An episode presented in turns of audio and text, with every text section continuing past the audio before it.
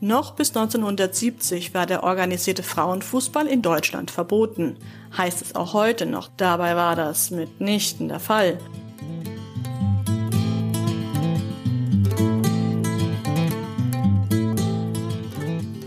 They should look into female. They should try and, you know, concentrate more on female.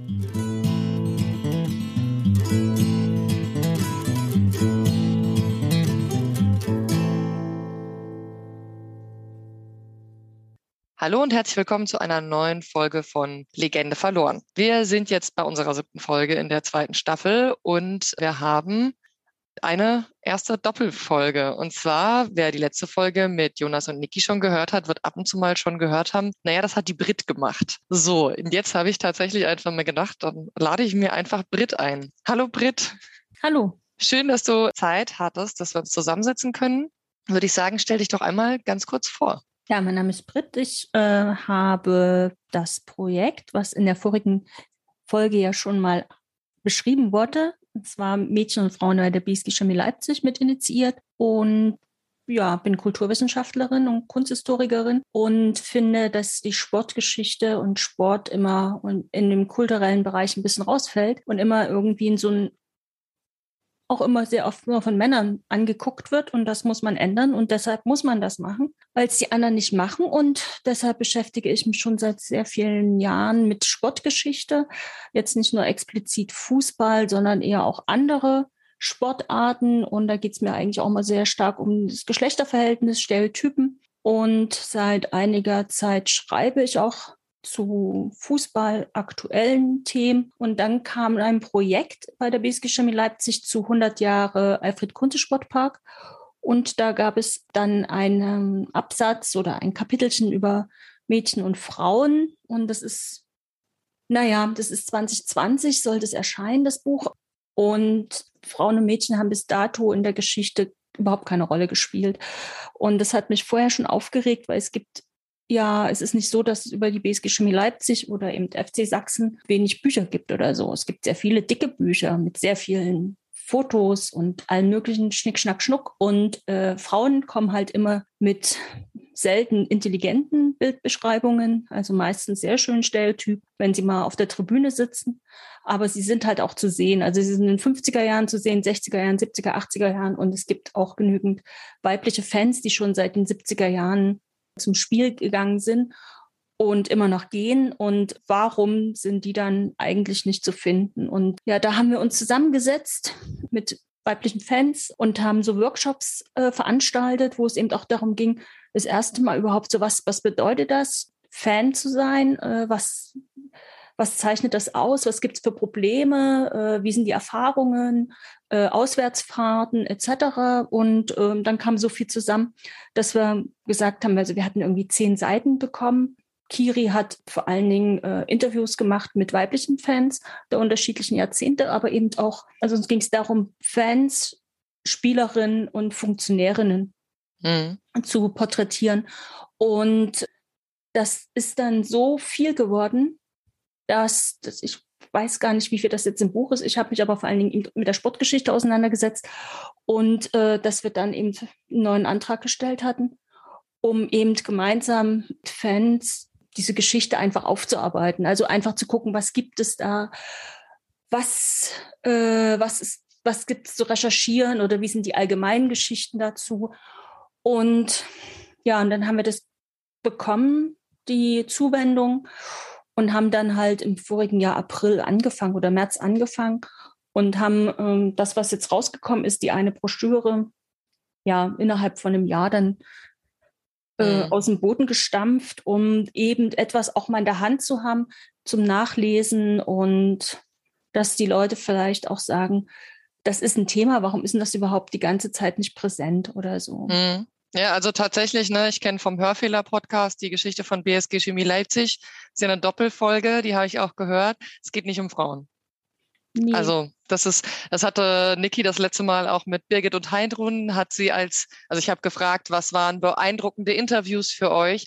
Und da hat sie halt besonders so das Interview mit äh, Birgit und Heidrun auch hervorgehoben, dass die halt wirklich also unfassbare Chemie Leipzig-Fans sind, irgendwie eine Riesensammlung an Devotionalien haben und unfassbare Leidenschaft für diesen Verein haben und dann aber halt irgendwie in der Geschichte irgendwie nicht so richtig auftauchen und dass das total schön ist, irgendwie dann so die Reaktionen zu bekommen, wie die, wie, wenn man dann gefragt wird, wie das Fan-Dasein ist.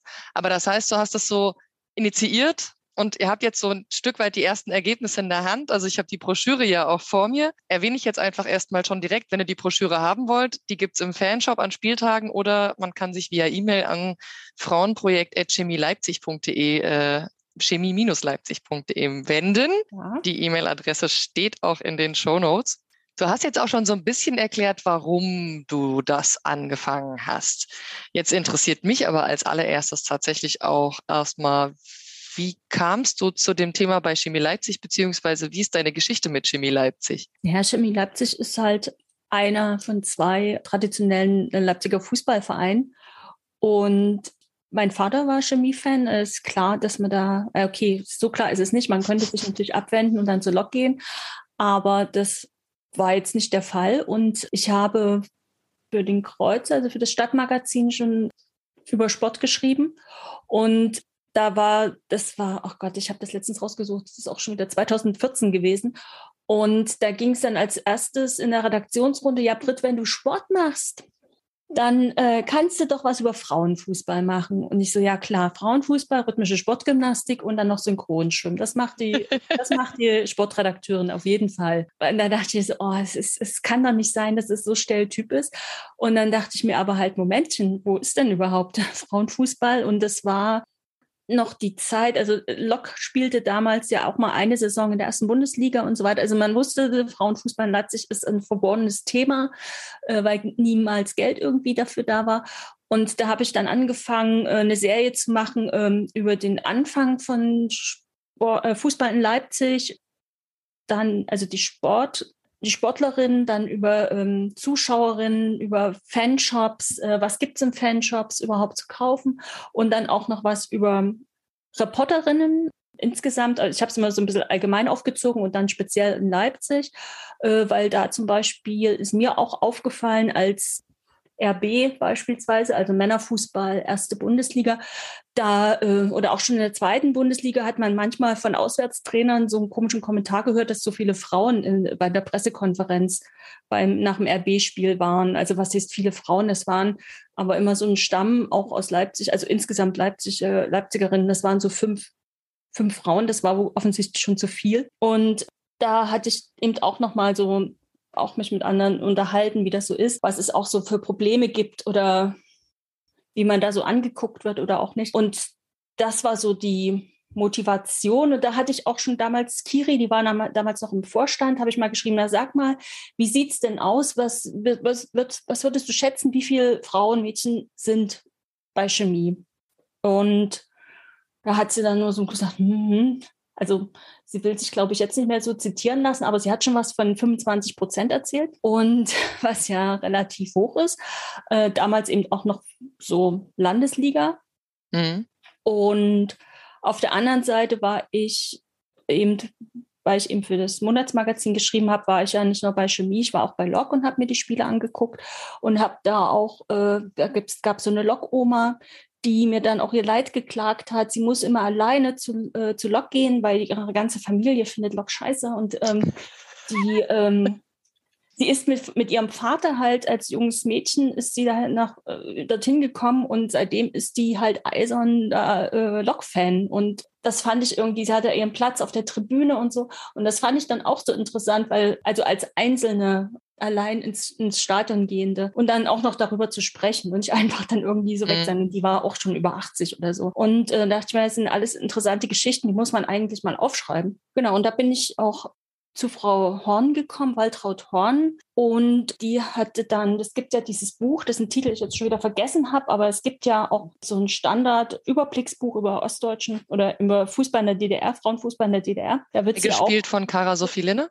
Genau, da wird sie ja auch zitiert, so Ja, und das, das war dann irgendwie, das, dann war dann halt so ein bisschen die Zeit weg. Dann kam eben dieses Buch zum AKS und dann, genau, und dann hatten wir diesen Aufruf gemacht, wer hat denn überhaupt Lust, da mitzumachen? Und das Schwierige, glaube ich, an der Sache war dahingehend, dass äh, wir genau in der Corona-Zeit, also du warst nicht im Stadion, du konntest also nicht einfach mal irgendwo hingehen oder dich mit Leuten spontan treffen, sondern das war halt Zoom-Zeitalter. Und es haben sich trotzdem Leute gefunden, obwohl eben auch gar kein, also es war noch nicht mal Spielbetrieb, mhm. äh, wo eben das Interesse da war und die gesagt haben, ja, uns interessiert das auch.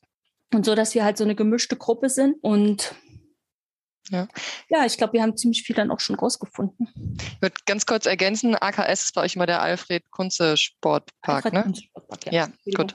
Ne, weil ihr, ihr, benutzt die Abkürzung auch immer in der Broschüre. Ich gehe davon aus, man interessiert sich für Chemie, wenn man eure Broschüre liest. Aber ähm, uns hören ja nicht nur Chemikerinnen ja, ja. Das, deswegen muss man dann sowas kurz erklären. Also, das heißt auch unter anderem Waltraud Horn war so einer der Ideengeberinnen für dich persönlich, dass du gesagt hast, du möchtest da die Geschichten aufschreiben. Naja, klar, weil also das, wir hatten dann auch mit ihr jetzt nochmal im Sommer nochmal auch so einen Podcast aufgenommen und sie hat es dann einfach nochmal knall, knallhart gesagt. Äh, sie hat die Sachen, also die Anschreiben und Fotos und so weiter, hatte sie ja dem Vereinshistoriker alles schon mal gegeben. Und er hat ihr, sie dann, ihr dann zurückgegeben nach einer gewissen Zeit, hat gesagt, es ist kein Platz mehr im Buch. Und das ist so krass. Das ist, als das, das hatte sie mir beim ersten Mal gar nicht erzählt. Also ich habe sie 2014 besucht und dann, äh, als sie jetzt voriges Jahr da war, sie ist auch übelst trocken und es ist halt einfach so unterschiedliche Persönlichkeit, die das halt dann auch prägen. Und äh, das war dann irgendwie, wo du denkst, da musst du echt, dann sitzt du dann so da und denkst dir so, es kann eigentlich nicht wahr sein. Also irgendwie, ja, ist kein Platz mehr. Ja, gut. Und ja, das motiviert einen dann eben auch, das dann dem nochmal auf den Grund zu gehen. Und dann hat man halt ja verschiedene, also eine Mannschaft sind ja elf Frauen oder über elf Frauen.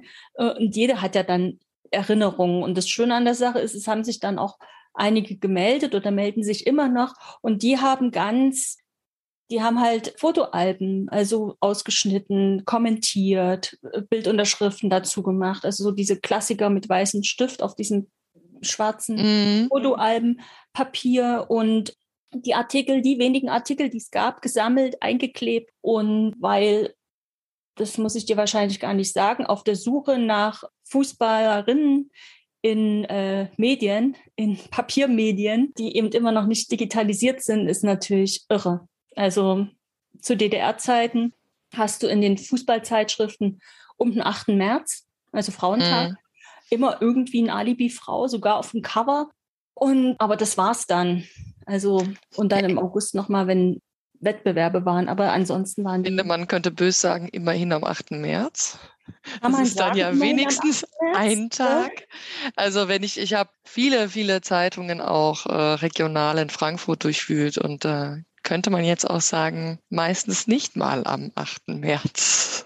Nein, es ist, kann ich jetzt keine generalisierende Aussage drüber treffen, weil ich nicht gezielt äh, durchgeschaut habe, aber es ist schon, es ist bitter. Dann würde ich tatsächlich jetzt mit den Artikeln mal so ein bisschen einsteigen, weil Waltraud Horn nimmt ja auch den zweiten Artikel ein mit dem Titel Immerhin nicht verboten. Aber davor gibt es ja erstmal generell so ein Stück weit eine Einleitung. Und zwar mit dem Titel Charmante Mädchen.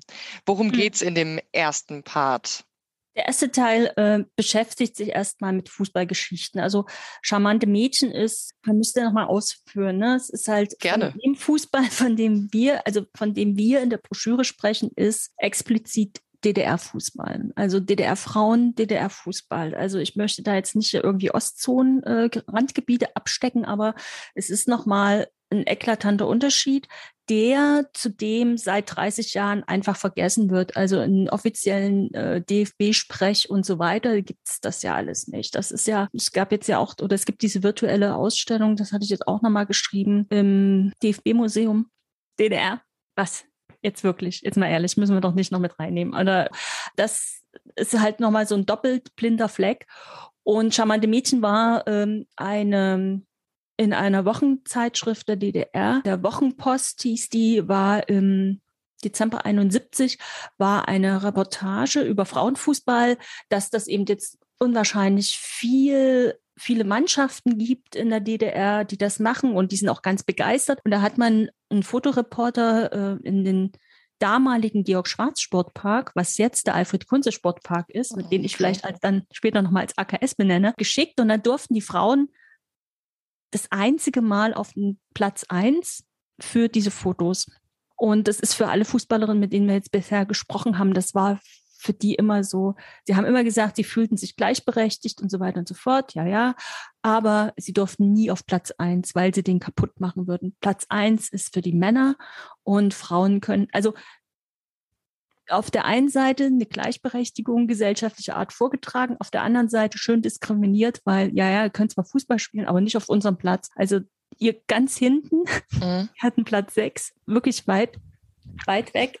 Und Genau, und die durften 71, wurden die dann fotografiert. Das sind sehr schöne Fotos entstanden. Die haben wir auch, wir haben noch ein Postkartenset, äh, haben wir da äh, auch noch für viel Geld erstanden. Und um einfach auch nochmal, wie sahen die Frauen aus? Also die hatten ja, äh, die mussten sich irgendwie die Klamotten auch selber holen. Und genau, und dann war die Überschrift dann noch charmante Mädchen. Also man hätte ja auch sagen können, Fußballerin. Nein. Oh, ja, das sind die charmanten Mädchen. Es wurde natürlich auch von einem Mann geschrieben. Und das steht im Zusammenhang mit den äh, von der UEFA vorgebrachten Vorgaben, dass der Frauenfußball nicht mehr verboten werden sollte, wie eben beim DFB, sondern dass man eben dazu übergeht, auch internationale Wettbewerbe vielleicht einzuführen und so weiter. Ja, dann wollte man dahin zeigen, über die Chemikerin ist nicht ein Wort gefallen. Ne? Die waren einfach nur Bild, die Bildgeber. Und deshalb hatte ich das, aber ich fand das halt so despektierlich und deshalb habe ich das als Überschrift genommen. Und mhm. es geht mhm. eigentlich los mit, mit der Fußballgeschichte. Und ich hatte, das ist dann das andere äh, Problem. Wir hatten ja in Leipzig-Leutsch, wo eben die BSG Chemie Leipzig spielt, ist der Sportplatz, der war von drei Vereinen seit 1920 betrieben oder eben gepachtet worden von der Stadt. Und ich wollte dann einfach auch mal gucken, also zwei, also es waren Arbeitersportvereine, was, welche Rollen haben da die Frauen gespielt? Und es gibt eine Turnerin, Turnerinnenabteilung natürlich, aber haben die jetzt Handball gespielt? Wenn sie Handball gespielt haben, weiß man ja meistens, oder meistens kann man annehmen, wenn sie Handball gespielt haben, Feldhandball gespielt haben, haben sie das ja auf einem großen Platz gemacht, wo dann die Tore eben mit diesen Holzlatten verkleinert wurden. Und das ist sehr oft der Fall war, dass die Frauen auch Hand, äh, Fußball gespielt haben. So. Ja hätte man zumindest ein Indiz. Aber es gibt zu den Vereinen gibt es kaum Material. Da bin ich noch auf der Suche. Es gibt auch keinen Menschen, der irgendwie ein Handballbuch zum Leipziger Handball der letzten mhm. 100 Jahre geschrieben hat und so weiter. Gut. Ja, und da hätte ich jetzt eine, eine, eine Rückfrage. Das hatte ich das letzte Mal auch schon gefragt. Wir hatten ja beim, äh, also beim Leipziger Fußballverband gibt es ja diese Chronik und da sind ja, ja. Frauenfußballvereine 1906, 1907 auch aufgeführt. Hattet ihr euch die auch mal angeschaut? 1906, 1907 Mhm. Der, der das organisierte, der Rainer Hertle, mit dem stehe ich in Kontakt. Und es waren aber ja nie Ligavereine oder Ligaspiele mhm. oder sowas. Es gibt ja dann auch diese, dass man sagen kann, ja, es, das ist eben auch in dem Text mit drin, es waren auch Frauen organisiert innerhalb der Arbeiter, Arbeiterturne Sportverbandes, Bundes, innerhalb der Sektion Fußball. Es gab weibliche Mitglieder, die gelistet wurden, aber es gibt nicht eine mhm. Abbildung und so weiter. Und da ist natürlich diese Geschichte, was ist diese Geschichte? Es ist diese deutsche Geschichte, dass natürlich in der Arbeitertonnen-Sportbund im März 1933 sich ja äh, zwangsauflösen musste oder beziehungsweise im Frühjahr 1933 und dass die Materiallage da natürlich unwahrscheinlich schwierig ist. Also wir haben hier in Leipzig noch den Vorteil, dass wir das Sportmuseum haben und was zu DDR-Zeiten gegründet wurde, die natürlich dann nochmal so eine besondere Sammlungs- Schwerpunkt auf Arbeitersport hatten, dass eben ähm, viele Sachen eben nach und nach gesammelt wurden, die es noch gibt. Aber es ist keine vollständige Geschichte da. Also es, man mhm. kann zum Beispiel für die Vereine, ich bin da jetzt aber, ich, das ist jetzt kein Habil-Projekt oder Promotionsprojekt, dass ich mich jetzt in irgendwelche Bibliotheken setzen kann und die Leipziger Volkszeitung jeden Montag hinten die Spielberichte mit ihren Abkürzungen und mm. noch nicht mal die Namen richtig da sind von Handballen, dass man dann vielleicht noch mal irgendwie irgendwo vielleicht einen Bericht findet, dass die sich noch mal getroffen haben und irgendeine Mannschaft Fußball gespielt haben. Genau, aber der Artikel beschreibt nicht nur das, sondern es geht eben auch darum, was eben diese Stereotypen, Frauenbewegung, was damit verbunden wird und dass eben bestimmte Sachen einfach ausgeschlossen sind. Und dann eben auch vor allen Dingen in der DDR, wie eben auf der einen Seite, dass man eben darüber berichtet hat, dass seit den 50er Jahren Frauen Fußball gespielt haben, aber eben mit einer Art und Weise. Ich glaube, in der Fußballwoche, die ich eben hier so auch hatte, wo wird gegenüber Männern nie gesagt, dass sie jetzt vielleicht nicht so einen besonders guten Körper haben oder so. Ne? Mhm. Sowas wird dann halt bei Frauen. Also wirklich so dieses klassische, jetzt fürs 21. Jahrhundert völlig klar, klassische Diskriminierung, das ist dort immer noch nett. Also so ist genau wie charmante Mädchen halt so. Mhm. Und dadurch, dass diese Geschichte eigentlich auch nicht so richtig bekannt ist, habe ich das mit hineingenommen und dann eben auch speziell Fußball bei der BSG Chemie Leipzig äh, von den Anfängen von 68, 69 bis dann 1987. Dann wurde die Sektion, also diese Abteilung äh, aufgelöst und dann nochmal beim Nachfolger FC Sachsen wurde nochmal bis 2007 gespielt. 2000, also waren die, ging es los, sich damit auseinanderzusetzen. Und dann gab es dieses Projekt im Vorfeld der Frauen-WM in Deutschland 2011 äh, wurde ja aus dem Sommermärchen, die Gelder wurden ja dann in Frauenfußball teilweise gesteckt, damit eben bei einer Frauen, also bei der Frauen-WM, dass dann eben auch genügend Interessenten da sind. Und da hat man in Leipzig dann ähm, einen neuen Fußballverein für Frauen gegründet und hat dann sozusagen den ganzen Nachwuchs äh, vom FC Sachsen dorthin zum Leipziger Fußballclub äh, 07 äh, gesetzt als Leistungs Nachwuchsleistungszentrum von Sachsen. Ja, und damit endet im Prinzip auch das Kapitel Frauen- und Mädchenfußball bei der BSG, weil es seitdem keine Mannschaften mehr gibt.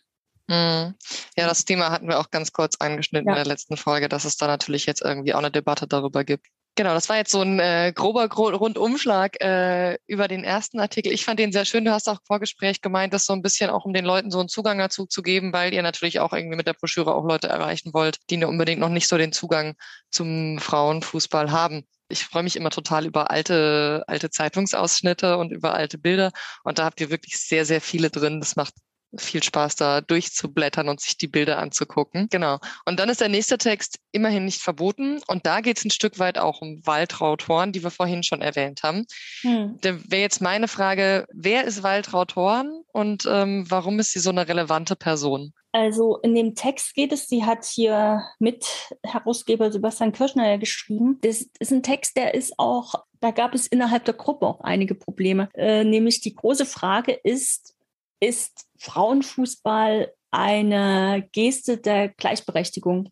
Ist das, sind die Frauen gleichberechtigter, sagen wir so, in der DDR, weil es dort nicht verboten war? Nicht dezidiert verboten war wie beim DFB in der Bundesrepublik. Aber es gab erst die erste Nationalmannschaft 1990. Also, mm. so, also dieses, dieses wollte Herr Kirschner wollte das ein bisschen auflösen. Aber die Sache mit Waltraud Horn ist relativ einfach. Waltraud Horn hat Handball gespielt, der Trainer ist dann gestorben und ähm, sie hat Brüder und sie hat immer Fußball gespielt und sie wollte unbedingt Fußball spielen und hat dann einfach an den äh, Präsidenten des DDR-Fußballverbandes geschrieben, sie möcht, er, möchte, er möchte sie bitte unterstützen für die Etablierung einer Frauenfußballmannschaft. Und das hat er dann vorgelesen, das hat ihr dann auch in einem Brief geschrieben, hat es bei der Weihnachtsfeier der DDR-Fußballmannschaft vorgelesen und es fand große Freude. Also sprich, er hat es vorgelesen die haben sich alle totgelacht. Und dann hat er gesagt, naja, also bei uns mit dem Fußball, das wird nichts, aber Sie können ja Schiedsrichterin werden, weil es gab seit Mitte der 60er Jahre in der DDR ja schon zwei, drei Schiedsrichterin. Die mussten dann vor allen Dingen eben Jugend und Jugendspiele pfeifen. Und, und dann hat sie nur gesagt, das wollte sie aber nicht. Sie wollte dann nicht Schiedsrichterin sein, sie wollte halt spielen. Und das kann sie auch jetzt immer noch sehr authentisch vortragen. Also das war für sie überhaupt gar keine Diskussion, sich da irgendwie abwiegeln zu lassen. Er schreibt ihr dann so, da könnte sie ja noch Karriere machen, der, wenn sie sich so für Fußball interessiert, kann sie auch Schiedsrichterin werden. Ich sagte, ja, in der B-Jugend oder was. Also so, ja, und dann hat sie halt, Lok hat sie nicht angeschrieben, sondern, weil sie hat bei Lok gearbeitet. Genau, das kam ja noch hinzu. Auf dem Gelände von Lok, was ja auch erst seit 66 so als Mannschaft da war. Und hat dann Chemie angefragt, weil das der nächstgrößte Verein war. Und mhm. haben halt Ja gesagt. Und da kommen wir nämlich auch zu einem Punkt, was bei mir hier in, auch in meinem Text drin ist. Wir sagen immer, es ist die erste Leipziger Frauenfußballmannschaft, die sich dann 68, 69 gegründet hat und dann ab 70 regelmäßig gespielt hat. Aber es gibt in den Aufzeichnungen immer noch Empor Leipzig Nordost. Und die hatten nach den Berichten eben auch schon vorher Spiele abgehalten. Aber zum Beispiel, es gibt diesen Sportplatz nicht mehr. Es gibt auch im Sportmuseum etc. gibt es gar kein Material von mhm. diesem Verein, weil, und das ist eben nochmal so was anderes als vielleicht im Westdeutschen, durch die Wende sind natürlich die, die ganzen Vereinsstrukturwechsel, ist natürlich keiner durch die Stadt gelaufen, hat gesagt, geben Sie mir bitte all Ihr Material und wir sammeln, wir sammeln, sondern mhm. es gibt dazu nichts. Also es kann immer wieder gesagt werden, es gab, ach, es gab aber eigentlich noch, die Geschichte geht eigentlich ganz anders. Aber auch die, von dem aufgespielt, hatte ja selbst in der LVZ vor zehn Jahren, also was ja auch nochmal für die Zeit nochmal was anderes ist, einen Aufruf gemacht, weil sie eben auch wissen wollte, wer waren die Spielerinnen. Mhm. Und hat nichts gefunden, also es hat sich keiner bei ihr gemeldet. Und die Spielerin, die ich jetzt bisher gefragt habe, können sich auch nicht daran erinnern, dass es die gab. Nee, aber es, ist, es gab zumindest auch schon Frauenfußball vorher in Leipzig. Ne? Ja, also es das gab ist ja das. Es gab das, aber das ist äh, aber eben ja, jetzt brauchen wir dazu aber noch das Material. Und das müssen wir, das ist jetzt noch so der nächste Schritt, ob man dazu was findet. Oder hat also weil das sind so viele Spiele, das hat nicht irgendeiner mal kurz aufgeschrieben oder so. Ja. Aber bisher, ich habe überall nachgeguckt, es, es fand sich nichts, also von dem her. Okay, das heißt, das ist noch so ein bisschen was, so wenn ihr geschichtsinteressiert in Leipzig seid und Bock auf Archive habt, wäre das auf jeden Fall noch ein Themenfeld, was es zu bearbeiten gilt, was so die ersten Frauenfußballstrukturen waren. Also genau, ich kenne halt ne, das Bild, was Juval äh, mal veröffentlicht hat in seinen Recherchen von den Bar Kochbar Frauen 1930. Das ist so das erste Frauenfußballbild aus Leipzig, was ich kenne. Aber ist wahrscheinlich sehr, sehr spannend, sich da mal hinzusetzen. Genau. Besonders schön an dem Text fand ich, waren so die persönlichen Aufzeichnungen. Es gibt so ein Bild von einem Fußballfeld, wo so persönliche Notiz ist, 1972 mit, das ist die stärkste Mannschaft aus Leipzig. Und dann sind so die kleinen Bilderchen aufgeklebt aufs Fußballfeld, so dass es also das macht den Text, also das macht das Ganze halt irgendwie auch sehr, sehr persönlich. Aber das heißt, Waltraud Horn ist für euch eine total relevante Person, weil sie im Prinzip das Ganze mitgegründet hat bei Chemie Leipzig und damit auch so eine große Pionierin in dem Bereich war, auch nicht nur für Leipzig, sondern eben für die damalige DDR.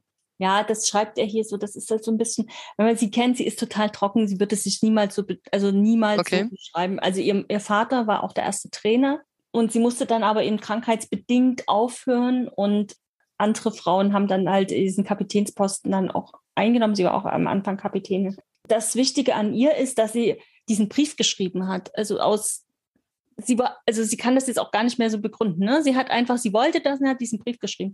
Wenn sie das nicht gemacht hätte und es käme, hätte nicht diese dämliche Antwort gegeben, hätte es vielleicht das gar nicht so gegeben. Es ist also, es ist eben so ein anderer Impuls vielleicht als beispielsweise dann als Turbine Potsdam gegründet wurde. Also wo von der Institution her eine Mannschaft gegründet wurde. Und hier war es wirklich von den Frauen, die gesagt haben, hier, wir wollen jetzt spielen und organisieren uns und haben das ja auch relativ autonom dann unter dem Deckmantel der BSG getan. Und das ist vielleicht auch das besonders Gute an der Sache. Äh, es hat, glaube ich, auch niemanden interessiert. Also die konnten halt dann auch machen, was sie wollten im Rahmen der Möglichkeiten. Dadurch, dass dann erst später auch diese Wettbewerbe kamen, die sie auch gewonnen haben, die liefen halt unter anderem, es gab ja, Chemie hatte zu der Zeit ja viele Sparten gehabt, liefen die unter anderem und ich weiß nicht, ich glaube, habe ich das überhaupt denn drin? Doch, das habe ich, ich habe da eine Chronik noch erstellt.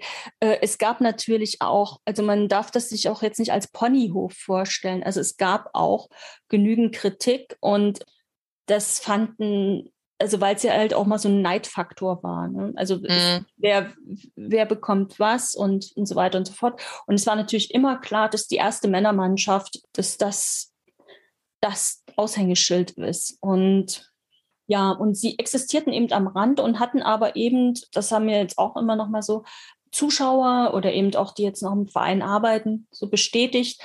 Man ist halt, die Spiele waren ja immer um elf und die hat man sich angeguckt und ist dann zu Männern rübergegangen. Also schön Sonntag, Leutsch um elf anfangen und dann halt rübergehen zu den Männern. Also das mhm. war, das war wohl irgendwie auch so eine Sache, dass man, was man so gemacht hat. Also es ist ja trotzdem auch keine Selbst... Also ich würde sagen, es ist in gewissen gesellschaftlichen Kreisen trotzdem keine Gesell... Also selbst wenn Fußballvereine und die Frauenteams hatten und selbst wenn die irgendwie zeitlich in der Nähe gestanden, heißt es ja nicht, dass die automatisch dahin gucken gegangen sind. Also ist das ja schon auch was, was glaube ich nicht unbedingt alltäglich war.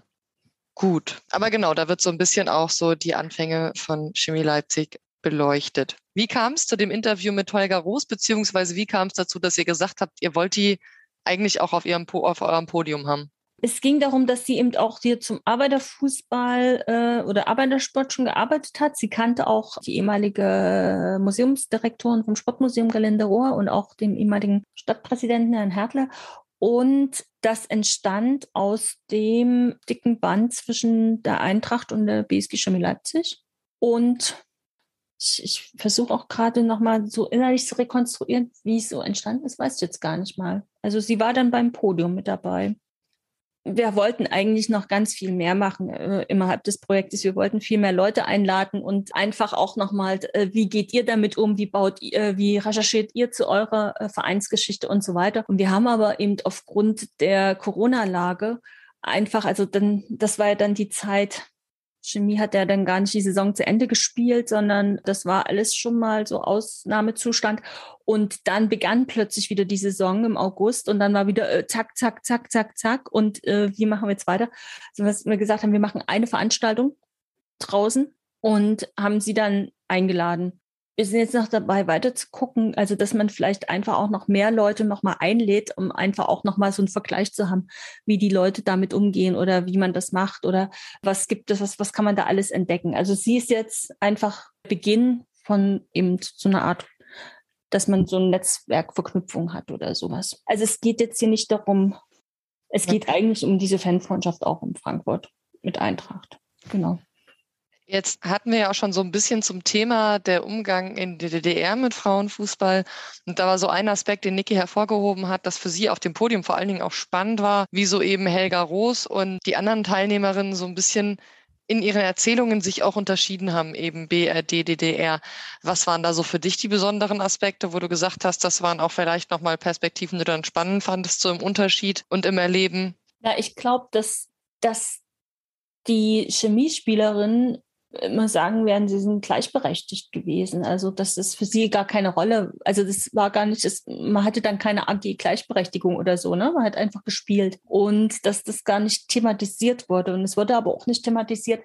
Gab es vorher schon mal äh, irgendwie Fußball oder also dass man sich selbst sein Handeln kontextualisiert hat? Auch nicht, sondern man hat einfach gespielt. Man hat es halt wirklich so in der Situation gemacht und hat, ist dann zu den Turnieren gefahren und, und hat diesen Widerspruch, der sicherlich auch diesen Text äh, von Sebastian Kirchner da auch so ein bisschen hervorgerufen hat, dass es eben so ein Widerspruch war. Auf der einen Seite hat man halt Fußball gespielt und hat sich gleichberechtigt gefühlt. Auf der anderen Seite sind natürlich die Organisationsstrukturen und so weiter überhaupt nicht gleichberechtigt mit männlichem Fußball gewesen, sondern mhm. sie sind natürlich dadurch, dass sie im Freizeitbereich waren, sie waren ja noch unter hierarchisch unter Jugend und Ausbildungsfußball hieß das, glaube ich. Also wenn man im Betrieb, wo man Lehrling war, Fußball gespielt hat, diese Gruppen waren noch un, also waren noch über Frauenfußball.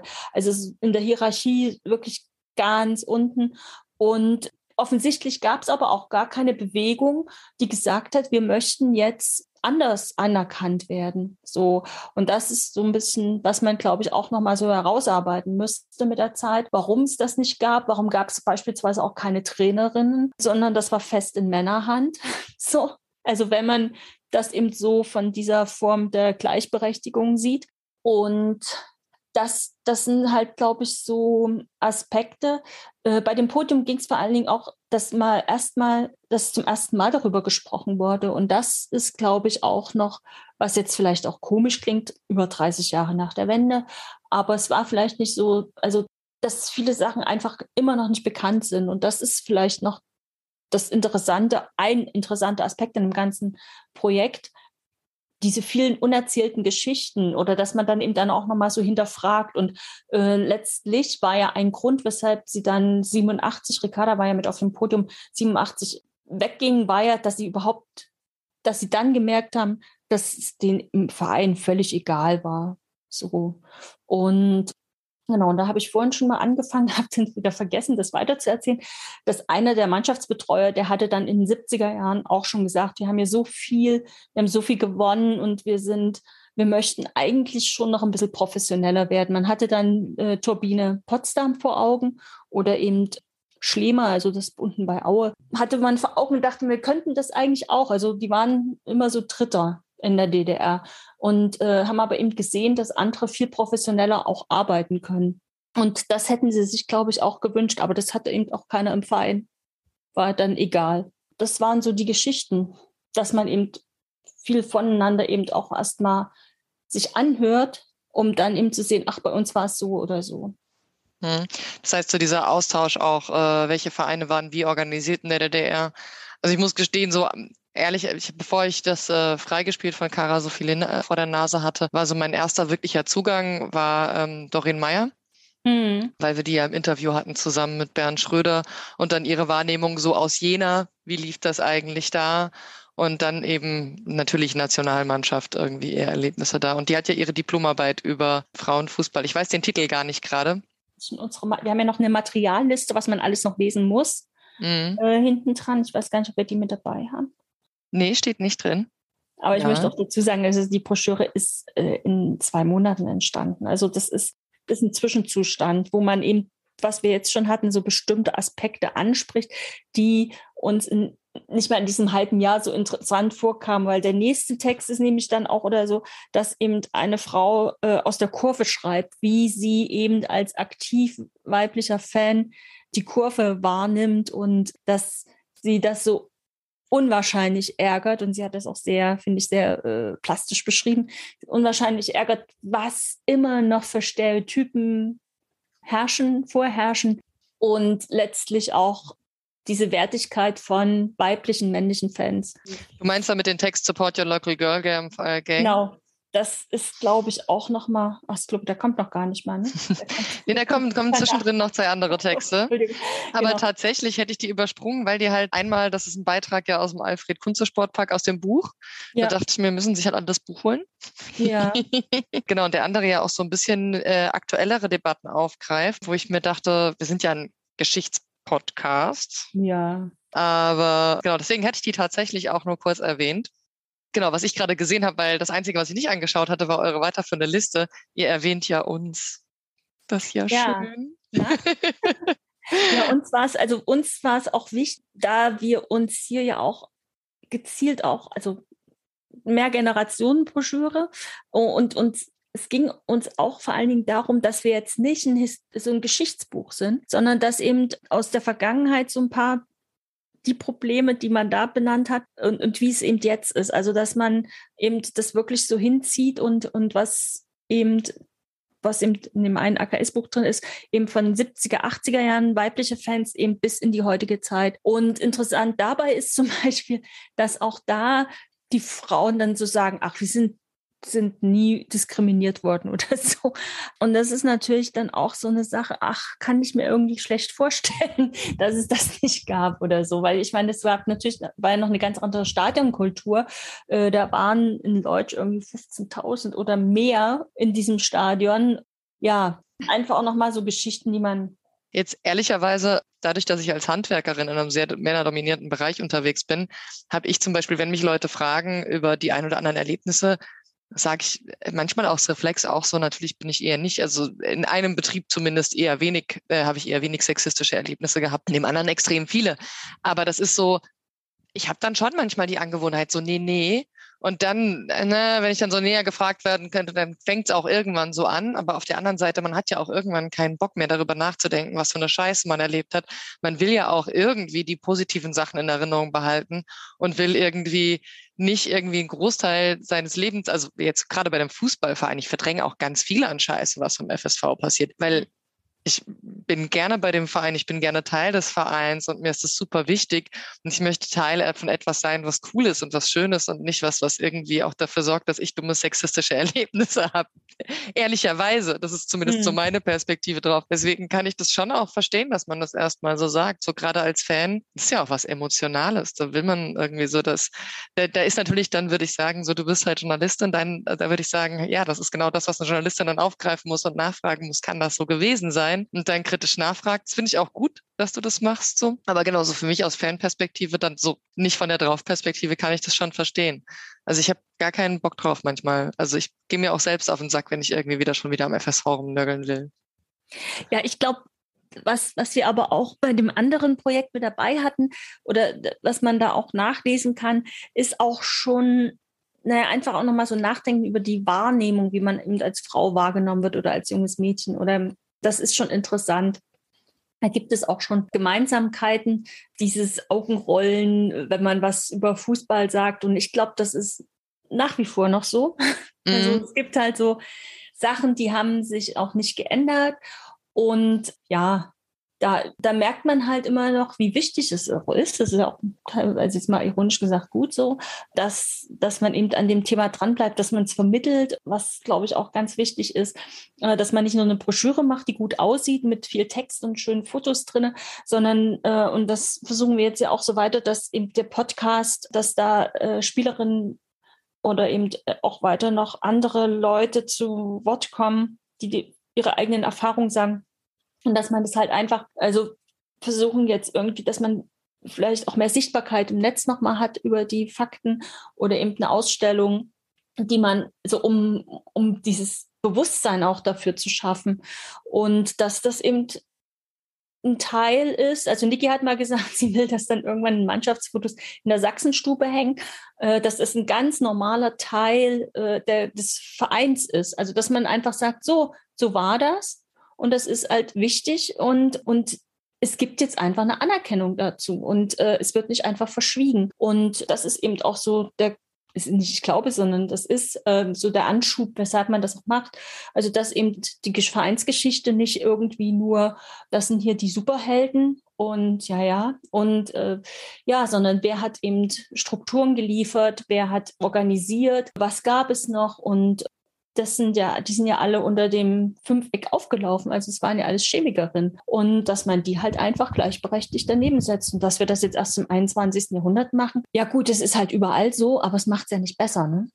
Das, das ist irgendwie ja. mal so. Na, positiv gesehen, ihr bleibt nicht dabei stehen. Also es ist ja auch die Broschüre, du hast ja schon mehrmals erwähnt, das ist so, das ist so der erste Schritt. Hoffen wir einfach, dass die Auflage schnell vergriffen ist und ihr dann eine zweite machen könnt und dann weiter dran arbeiten könnt. Und das war zum Beispiel auch so was, wo ich sagen würde, das fand ich das Spannende an der Broschüre ich bin ja schon eher so ein bisschen historienfixiert, aber ihr habt da einen ganz guten Bogen geschlagen, finde ich. Also gerade indem ihr eben auch sagt, hier Sportpakt ohne Sexismus, so als offene Frage, so ist es möglich, kann das sein, was ist die Palette, mit der man sich da aktuell noch irgendwie auseinandersetzen muss?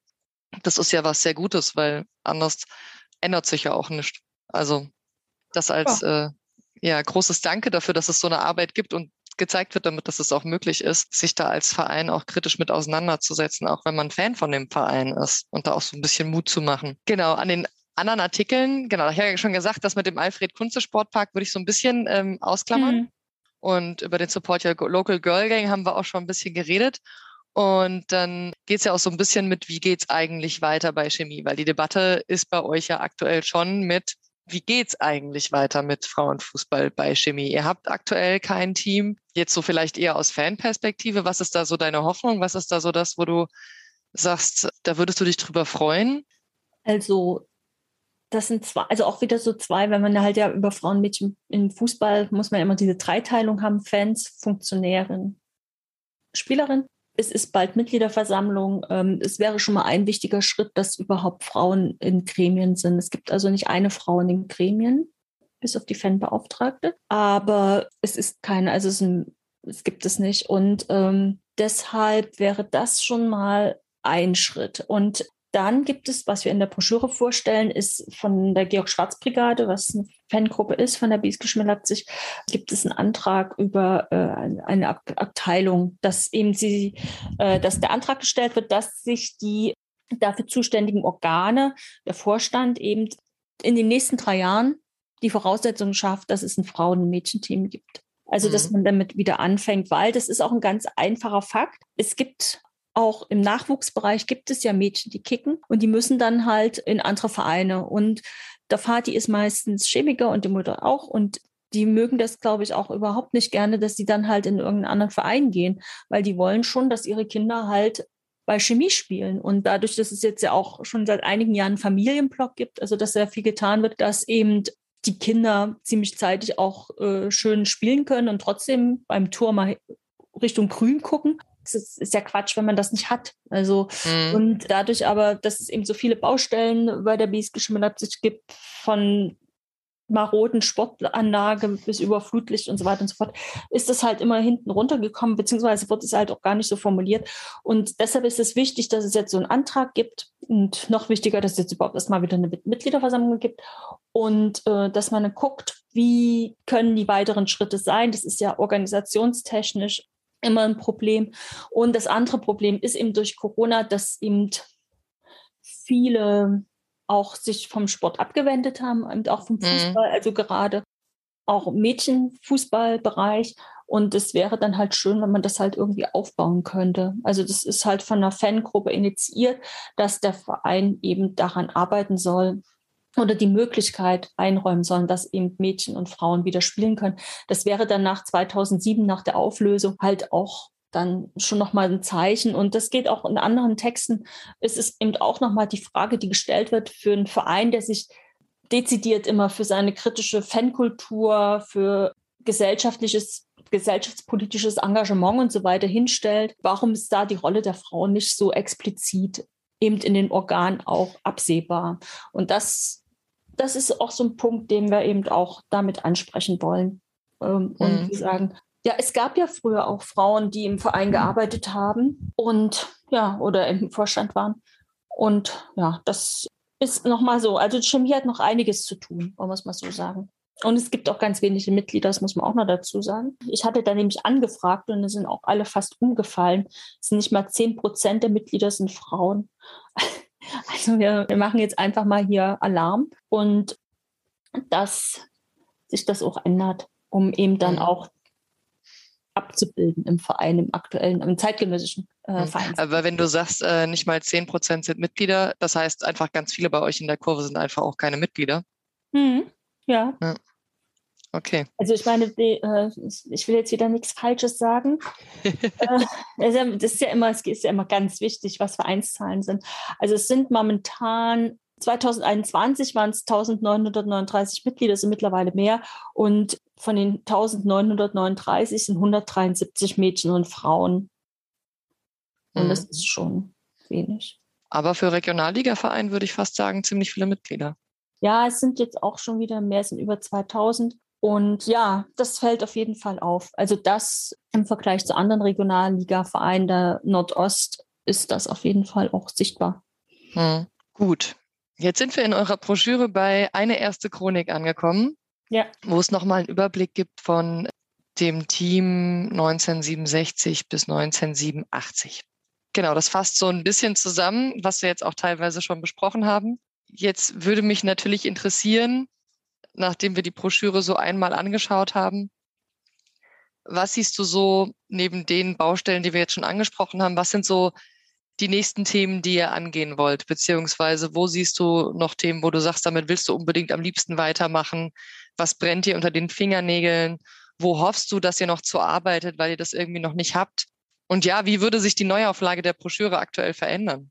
Also es melden sich immer noch Spielerinnen, ehemalige Spielerinnen und die haben, was ich schon gesagt habe, die haben halt ihr eigenes kleines Archiv und wir sie übergeben uns es für eine gewisse Zeit, dass wir es zumindest scannen können, dass wir zumindest äh, so digitale Materialien haben und die müssen wir jetzt einfach auch einfach nochmal in Ruhe durchgucken, dann eben Interviews führen, dass das weitergeht. Äh, wir haben hier vom Anfang relativ detailliert, was du eben vorhin schon erzählt hast, mit diesen Aufstellungen, mit diesen ausgeschnittenen Fotografien mm. und so weiter und so fort. Wer sind die Frauen? Was haben die gemacht, was haben sie danach gemacht. Also dass man eben jetzt mal noch weiter guckt und ähm, auch noch mal mit Funktionären spricht. Wie war das damals? Wie hat sich das, äh, wie hat sich das durchgesetzt? Was gab es für Widerstände? das dann am besten noch zu vergleichen mit anderen Vereinen wäre eine Variante, die es noch zu verfolgen gibt. Gibt aber auch noch, was mich noch interessiert, sind die anderen Sportarten. Da gab es ja auch Frauen. Äh, Chemie Leipzig hatte zum Beispiel mit einer der wichtigsten Absektionen Behindertensport in der DDR. Mhm. Das ist auch noch ein Kapitel, was auch noch ein bisschen sehr da niederliegt. Und dann gab es noch die Kegel oder gibt es noch die Kegelabteilung. Da gab es eine Weltmeisterin, Juniorenweltmeisterin. Sowas, also das, es gibt noch wahnsinnig viel Material, was wir auch erschließen müssen oder können oder wollen. Und dann, wie gesagt, ne, das dann so positionieren, dass niemand an der Geschichte vorbeikommt. Also das ist halt einfach mal ein wichtiger Punkt, um eben dann auch zu sagen, ach, ist ja cool, dass wir jetzt hier eine Frau im Aufsichtsrat haben und so weiter und so fort. Also, dass das einfach, dass es kein Orchideenthema ist, sondern dass man einfach sagt, es ist so und es ist mhm. wichtig. Ja, das klingt doch gut. Dann vielen lieben Dank für deine Zeit und deine Erzählungen und deinen Input. Genau, dann freue ich mich drauf, was noch von eurem Projekt kommt und äh, was da noch folgt und was ihr noch an Projekten mitstartet, an Inhalten ausgrabt und sichtet und wünsche euch ganz, ganz viel Erfolg dabei. Und dann, ja, vielen lieben Dank. Ja, vielen Dank für den Podcast. Bis zur nächsten Folge. In fact, their immediate goal is on the football field. The game is at Westcourt School, Gravesend, and but what's this, a girl?